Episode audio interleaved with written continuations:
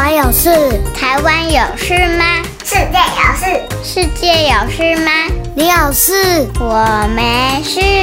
一起来听听看，想想看，小新闻动动脑。小朋友们，大家好，我是崔斯坦叔叔。今天节目的一开头，崔斯坦叔叔想要问问大家：你在家里是排行老几呢？你有几个兄弟姐妹？如果你是哥哥或者是姐姐，你会帮忙照顾弟弟妹妹们吗？反过来，如果你是弟弟妹妹，你会和哥哥姐姐们合作吗？紧急的时候啊，兄弟姐妹如果能够一起帮助，说不定可以救自己，也救大家一命哦。那么，就让我们一起来收听今天的小新闻，动动脑。有一个在亚马逊森林的生存故事，要和小朋友们一起来分享哦。让我们一起来看看到底发生了什么事。Mayday, Mayday！亚马逊雨林四名幼童坠机丛林求生四十天。今年五月一号。一架小飞机坠落在亚马逊雨林，在飞机坠毁之前，机长曾经透过无线电求救，接着飞机就从塔台雷达的荧幕上消失。机上总共有七个人，包含了三个大人、四个小朋友，而包含机师在内的三名成人均不幸的罹难身亡，留下了四名孩童在亚马逊雨林中流浪，等待救援。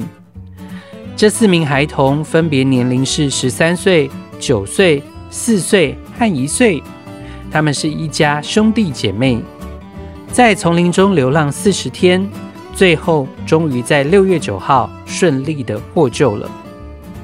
获救之后，十三岁的老大大姐莱斯利被许多人称为女英雄，大家都想知道。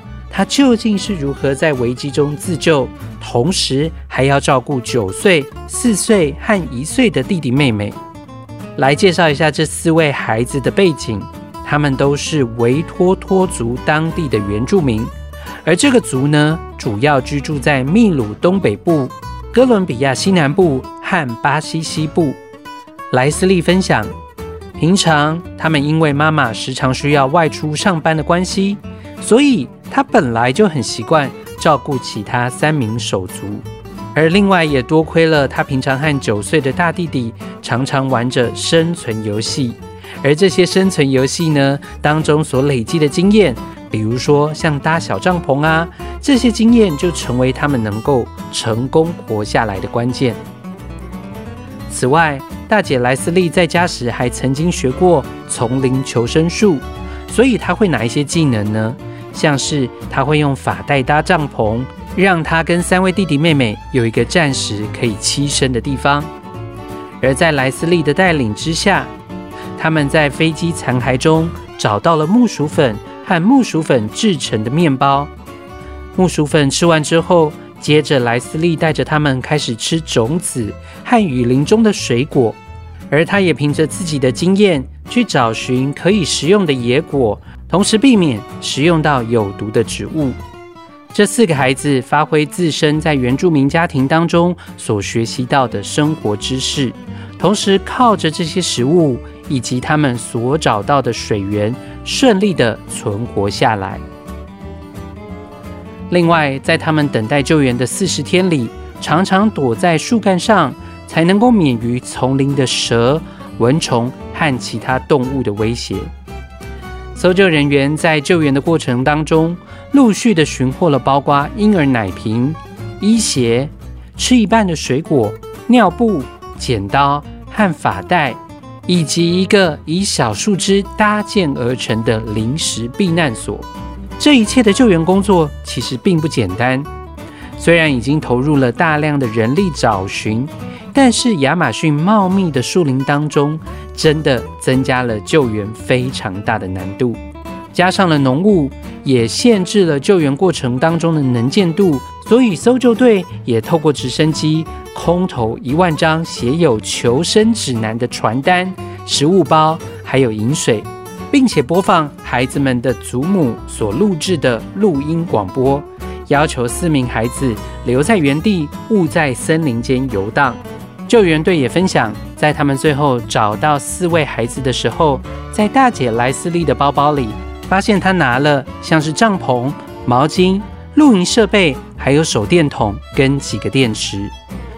这四位孩子在获救之后，被送往就近的医院做治疗和检查，目前身体都在恢复当中。听完了今天的新闻，你是不是和崔斯坦叔叔一样觉得惊奇呢？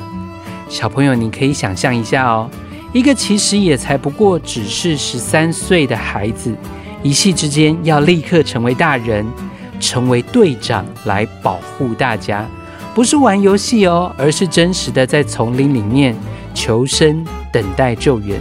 所以，我们真的要给姐姐莱斯利拍拍手，哇，她做的真的是一件非常不容易的事情哦。接下来，崔斯坦叔叔有三个动动脑小问题，邀请小朋友们一起来动动脑，想想看。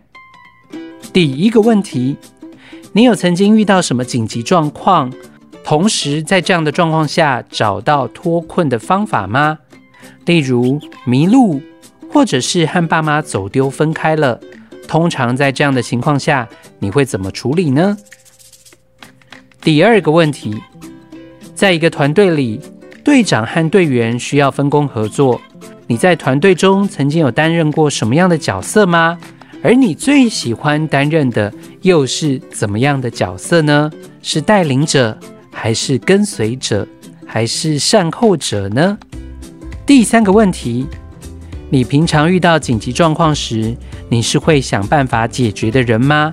还是你会等待别人来救援你，来帮你解决问题呢？听完了今天的新闻，小朋友，你是不是也想要学习一些野外的求生招数呢？比如说像崔斯坦叔叔，以前当我在当国小老师的时候，我曾经是学校的童军团团长，所以我们就会做很多绳结的练习啊，或者是教小朋友们如何在外面搭帐篷，如何在外面野炊。如果你有机会也可以学习一些求生招数的话，你最想要学的是什么呢？可以和爸爸妈妈一起讨论看看哦。或许你的爸爸妈妈就身怀绝技，可以教导你一些保命求生术哦。